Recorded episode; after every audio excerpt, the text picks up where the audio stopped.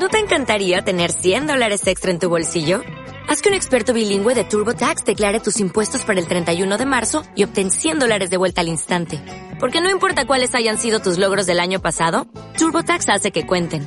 Obtén 100 dólares de vuelta y tus impuestos con 100% de precisión. Solo con Intuit TurboTax. Debes declarar para el 31 de marzo. Crédito solo aplicable al costo de la presentación federal con TurboTax Full Service. Oferta sujeta a cambios o cancelación en cualquier momento. Ràdio Bonanova. Ràdio Bonanova. El 107.1. Bonanova.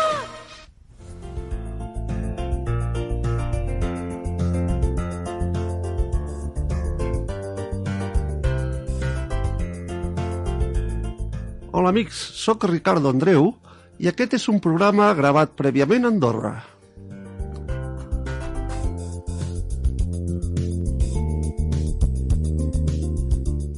T'invitem a escoltar durant uns minuts música, testimonis i pensaments de persones interessades a compartir les seves experiències personals.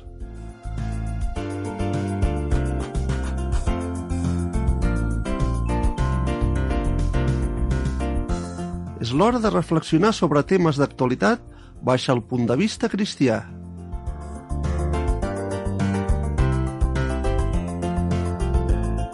És l'hora de la realitat cristiana, és l'hora d'exalçar a Crist.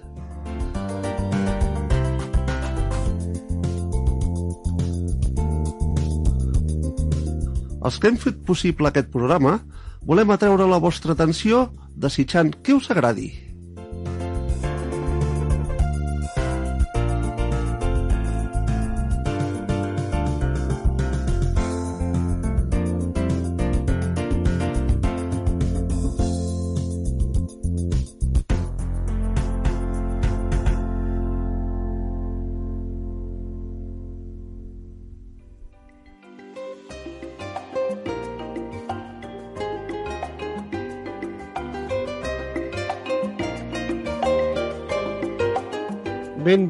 Una vegada més al programa Compartint.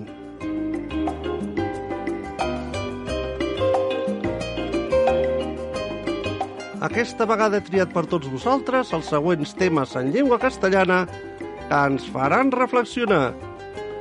Caminar junto a una bendición. Cansado de vivir y con miedo a morir. Y socorro la tempestad.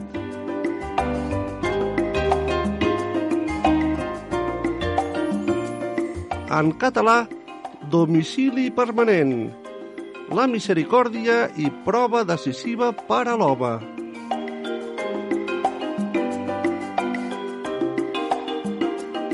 Sempre envoltats de cançons i músiques dignes de reflexió. Ja sabeu, si voleu compartir les vostres experiències personals, poseu-vos en contacte amb Ràdio Bonanova. Telèfon 93 202 34 36. Repetint, telèfon 93 202 34 36. També si estàs motivat i vols que et responguem algun dubte, ho podràs fer mitjançant el WhatsApp de la ràdio i el número és el següent.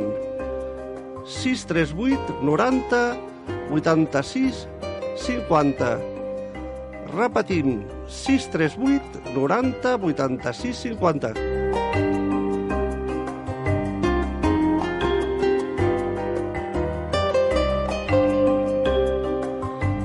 vols escriure'm personalment i vols compartir el que t'ha donat Déu, al final del programa, en l'acomiadament et diré com fer-ho. Per tots vosaltres, al programa Compartint.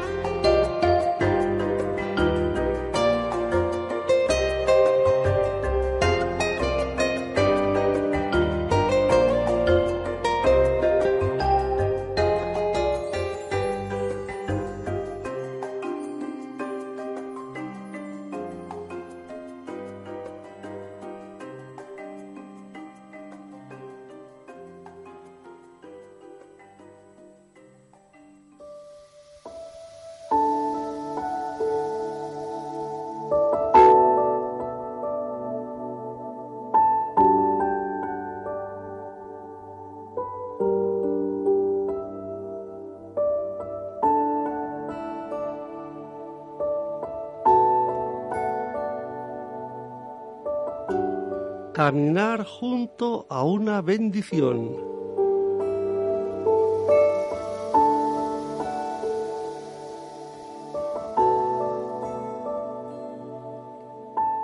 Oh, si hubieras atendido a mis mandamientos. Libro de Isaías capítulo 48.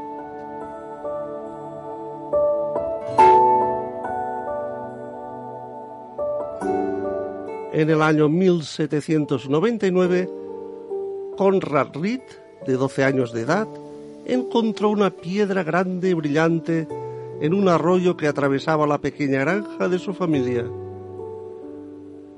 La llevó para mostrársela a su padre, un inmigrante pobre, quien no entendió el potencial valor de la piedra y la usó para sostener una puerta.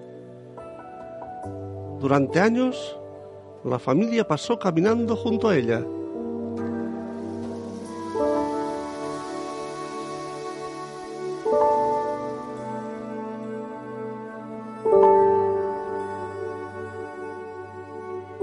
Finalmente, la piedra de Conrad, en realidad una masa de oro de casi 8 kilos, captó la atención de un joyero local.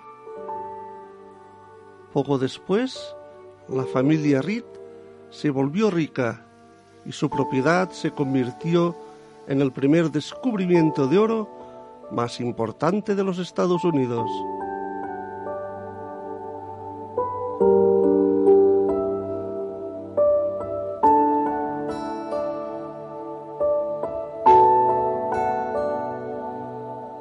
A veces pasamos caminando al lado de una bendición, enfocados en nuestros propios planes y caminos. Después del exilio de Israel a Babilonia, por desobedecer a Dios, Él volvió a proclamarles la libertad. Pero también les recordó lo que se habían perdido. Yo soy el Señor Dios tuyo, que te encamina por el camino que debes seguir. Oh, si hubieras atendido mis mandamientos. Luego los alentó a seguirlo, dejando los caminos antiguos para andar en una vida nueva. Salid de Babilonia, dan nuevas de esto con gozo de alegría. Libro de Isaías, capítulo 48.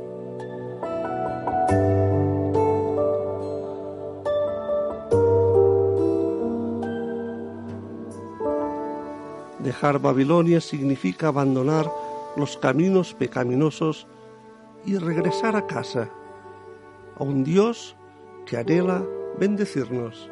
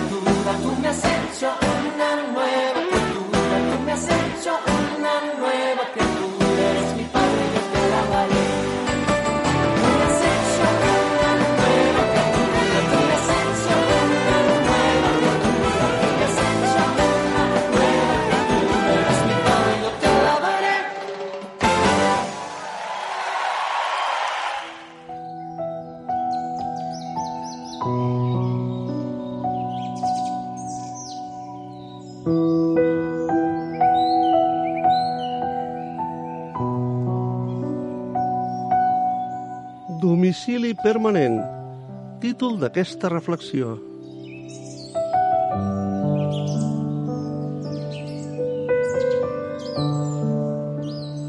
Una cosa he demanat al Senyor, que estigui jo a la casa del Senyor cada dia de la meva vida. Escrit al Salm 27.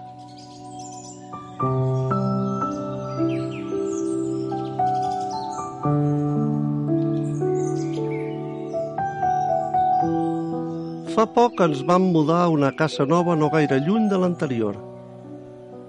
Tot i així la proximitat, vam haver de carregar totes les nostres pertinences en un transport per complir amb les dates de les transaccions financeres.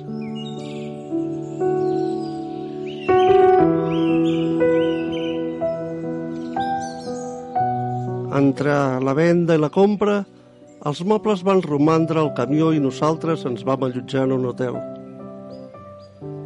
Durant aquest temps, em va sorprendre descobrir quan em vaig sentir com a meva casa, malgrat haver deixat la nostra llar física, simplement perquè estava amb els qui més estimo, la meva família.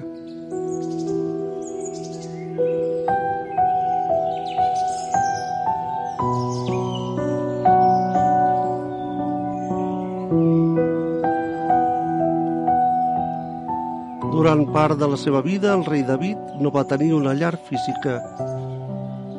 Vivia fugint del rei Saül. En ser el successor designat per Déu al tron, Saül el considerava una amenaça i procurava matar-lo.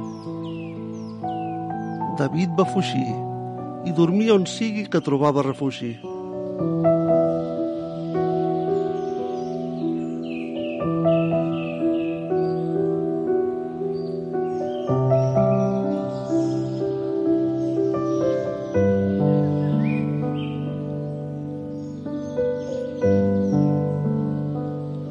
Encara que tenia molts acompanyants, el seu desig més profund era viure a la casa del Senyor, gaudir de la comunió amb ell.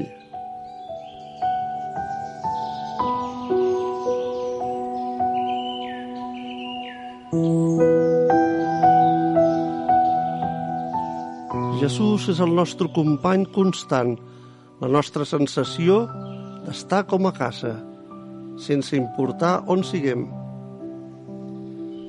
Ell està amb nosaltres amb els nostres problemes actuals i fins i tot ens prepara un lloc per viure al seu costat per sempre. Escrit al llibre de Joan al capítol 14 i al versícul 3. Malgrat els canvis i les incerteses com a ciutadans d'aquesta terra, podem habitar permanentment en comunió amb ell, cada dia i a tot arreu.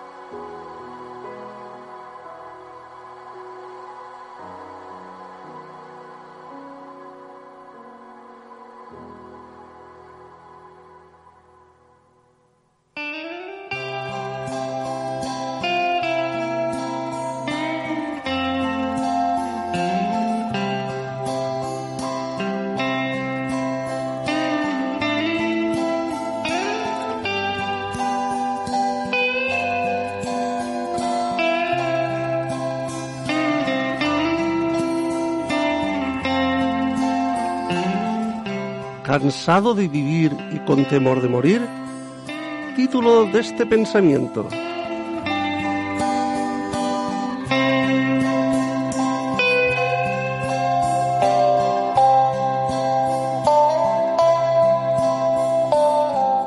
Terrores de sombra de muerte los toman.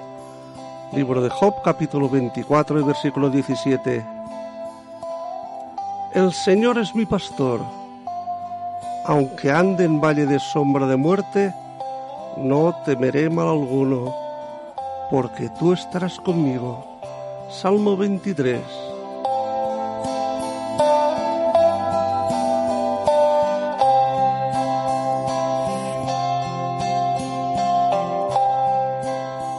Un famoso actor declaró a un periodista, Estoy cansado de vivir y tengo miedo de morir.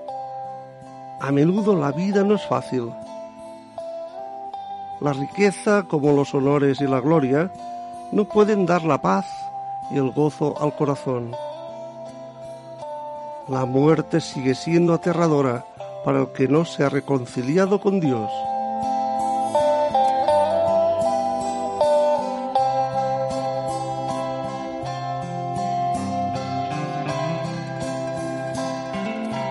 Qué contraste con el apóstol Pablo, siervo e imitador de Jesucristo, su Salvador y Señor. No escatimó esfuerzos para proclamar el Evangelio. Su vida no fue nada fácil.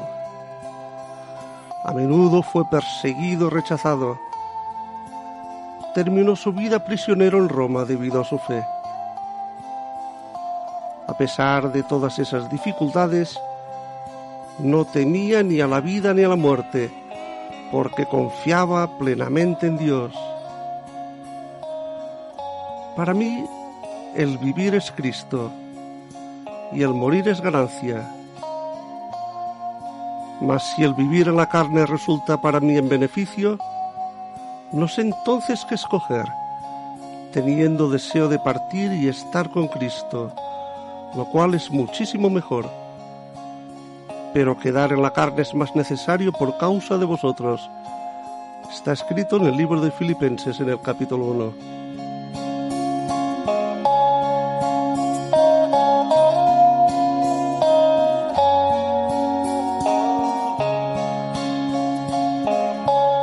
Tenía la convicción de estar en las manos de Dios a quien conocía personalmente. Dios le bastaba en todo para vivir o para morir.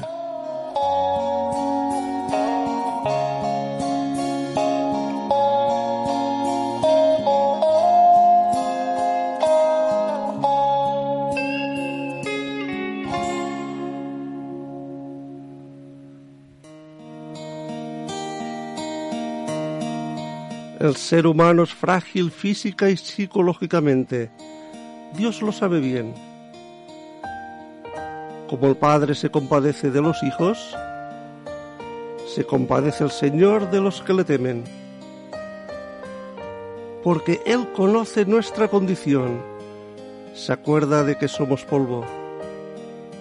Salmo 103. Nuestro recurso es conocerlo como nuestro Padre. Y Jesucristo dijo, Yo soy el camino y la verdad y la vida. Nadie viene al Padre sino por mí. Está escrito en el libro de Juan, en el capítulo 14 y el versículo 6.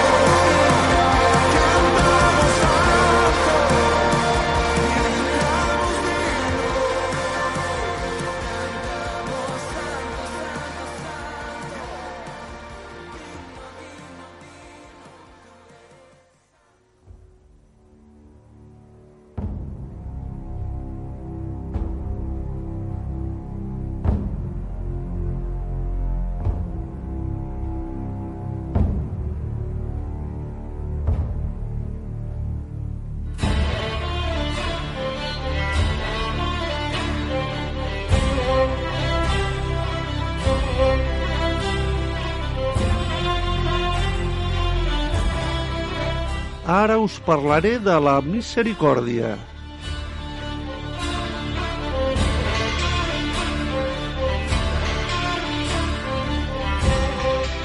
Llegim el capítol 2 i el versícul 4 d'Efesis.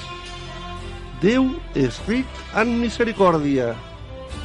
I a Colossens capítol 3 i versícul 12 Vestiu-vos, doncs, com escollits de Déu, sants i estimats, d'entranyable misericòrdia, de benignitat, d'humilitat, de mansuetud, de paciència.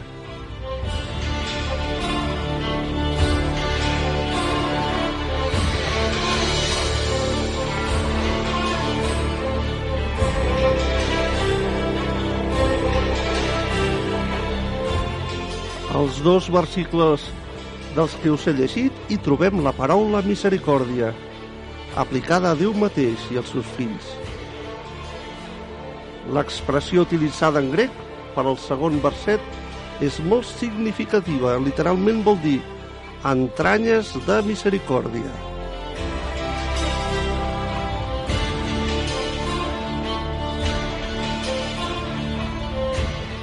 Ser misericordiós vol dir ser sensible a la misèria i a l'aflicció dels altres. La misericòrdia és un dels caràcters de Déu, forma part del seu ésser. Des del cel, ell va veure la condició miserable de l'ésser humà i va ser mogut a misericòrdia, com ho il·lustra la paràbola del bon samarità, escrita en Lluc capítol 10, i la del fill perdut, Lluc capítol 15, versícul 20.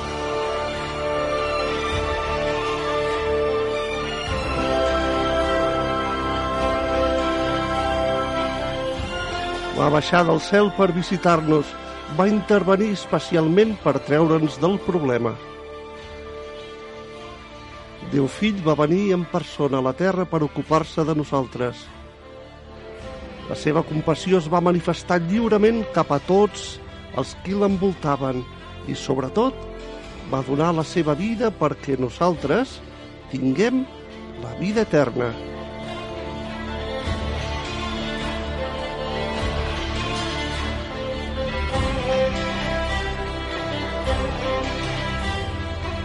L'apòstol Pau ens convida a imitar el nostre Déu Salvador, a ser misericordiosos com ell. Sovint els nostres sentiments són superficials, les nostres emocions massa passatgeres.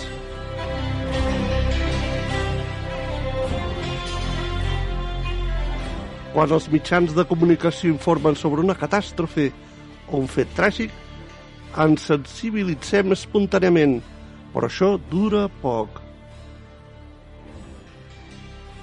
Fills de Déu, vistem-nos més decididament d'aquest caràcter. Anem als altres per fer-los bé.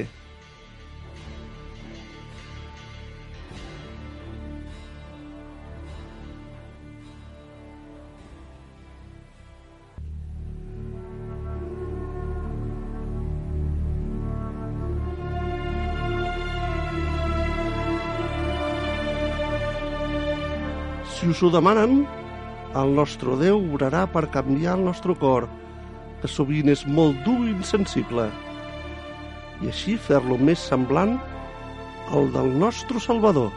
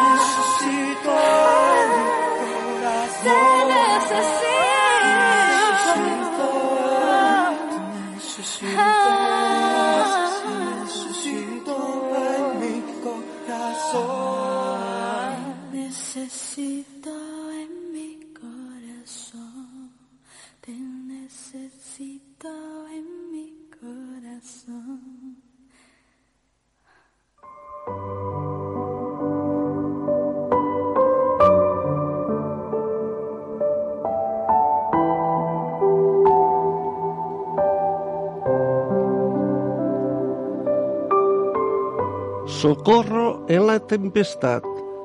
Título de esta reflexión.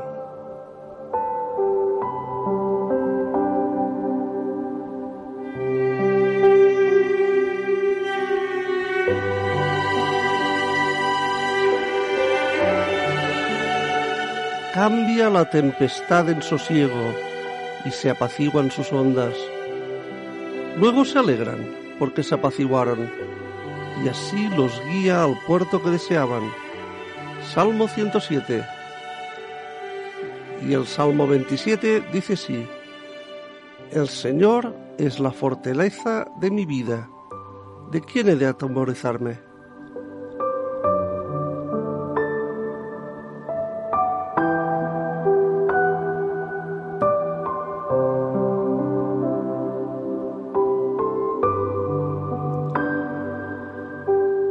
El Abel Bourbon es un remolcador de 80 metros de largo, con sede en Brest, Francia, equipado especialmente para el rescate marítimo.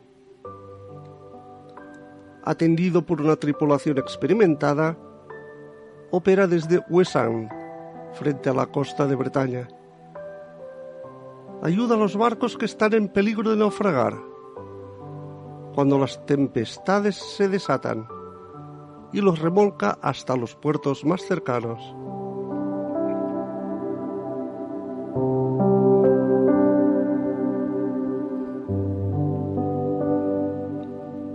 La Biblia menciona varias tempestades. Las tempestades simbolizan un tiempo de prueba. Dios, quien ama a todos los hombres, a menudo se manifiesta a través de ellas.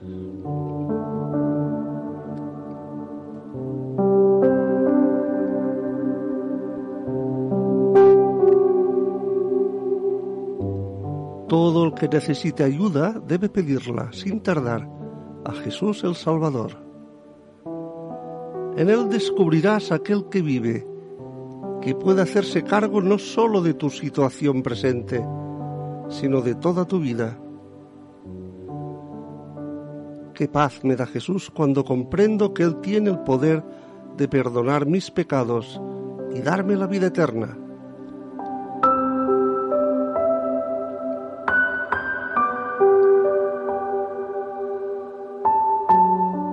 Los creyentes también atraviesan tempestades, por lo tanto necesitan ayuda. Como el barco es enganchado al remolcador, el creyente está unido a Cristo por el vínculo de la fe. En Él está la fuerza. Él conoce el fin de la prueba y limita su intensidad. Él tiene el poder no sólo para conducirnos en medio de la tempestad, sino también para detenerla. Él es Dios, Él es poderoso para llevarnos hasta el puerto.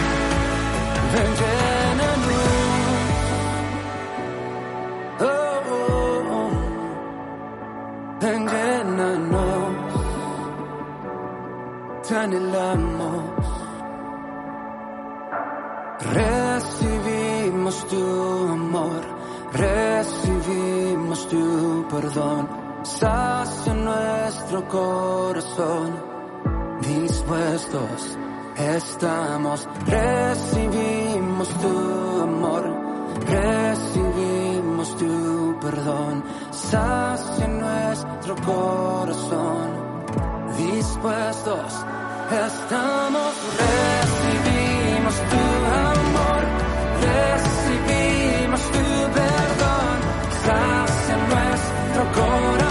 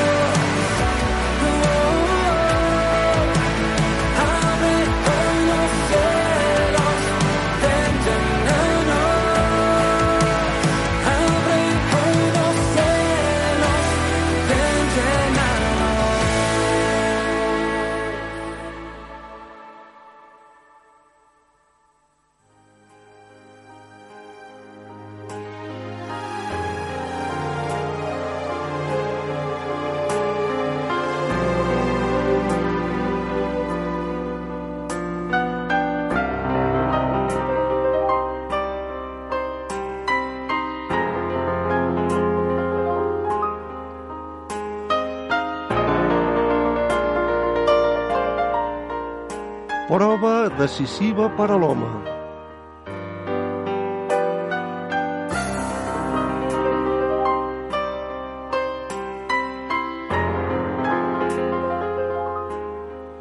Pilat els deia, doncs quin mal ha fet?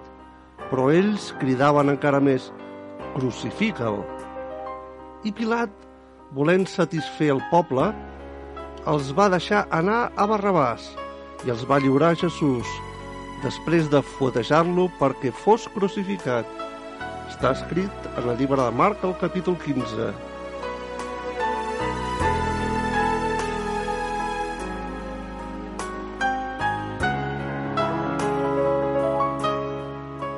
A les escenes del judici contra Jesús i de la seva crucifixió, assistim a la prova decisiva de l'home, comprometent la responsabilitat de cadascú. Pilat ocupava la seu de l'autoritat civil, però en lloc de fer regnar la justícia, va cedir a la pressió popular i va condenar aquell a qui, no obstant, havia reconegut com a just.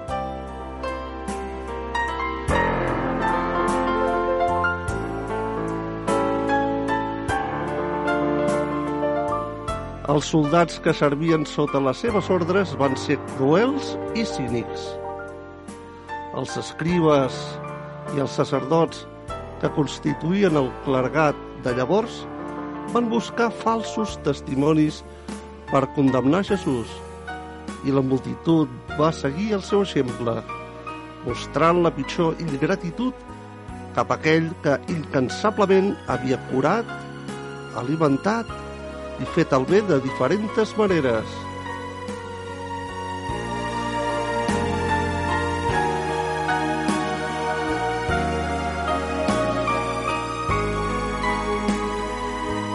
Els que passaven per allà, simples curiosos, l'injuriaven, donant lliure curs al seu odi sense cap motiu.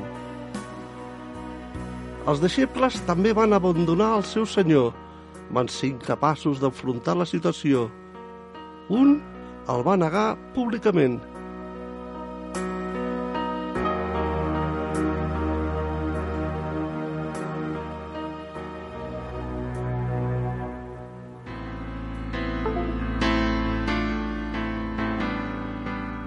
Aquesta escena la humanitat va ser posada a prova de manera absoluta. Enmig de semblant desplegament de crueltat, de menyspreu i d'indiferència, escoltem a Jesús crucificat pregar pels seus butxins. Pare, perdona'ls, perquè no saben el que fan. Llibre de Lluc, capítol 23 i versícul 34.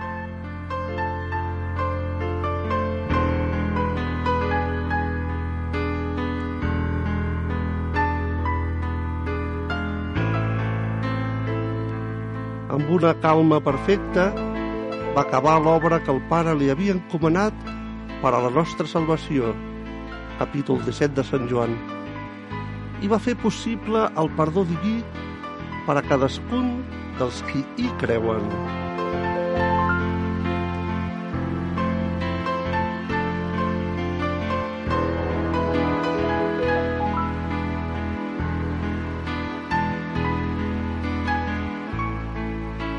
La creu, l'ésser humà va mostrar definitivament la maldat del seu cor. Alhora, Déu va manifestar el seu amor i la seva justícia al món.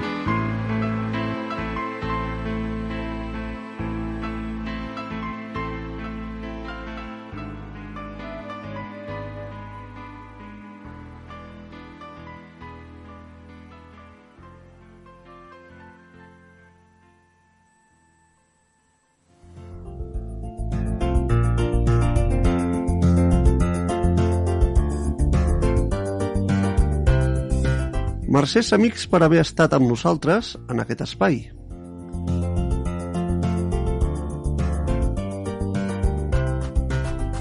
Aquest espai ha estat pensat perquè puguis compartir els teus pensaments i experiències amb Déu.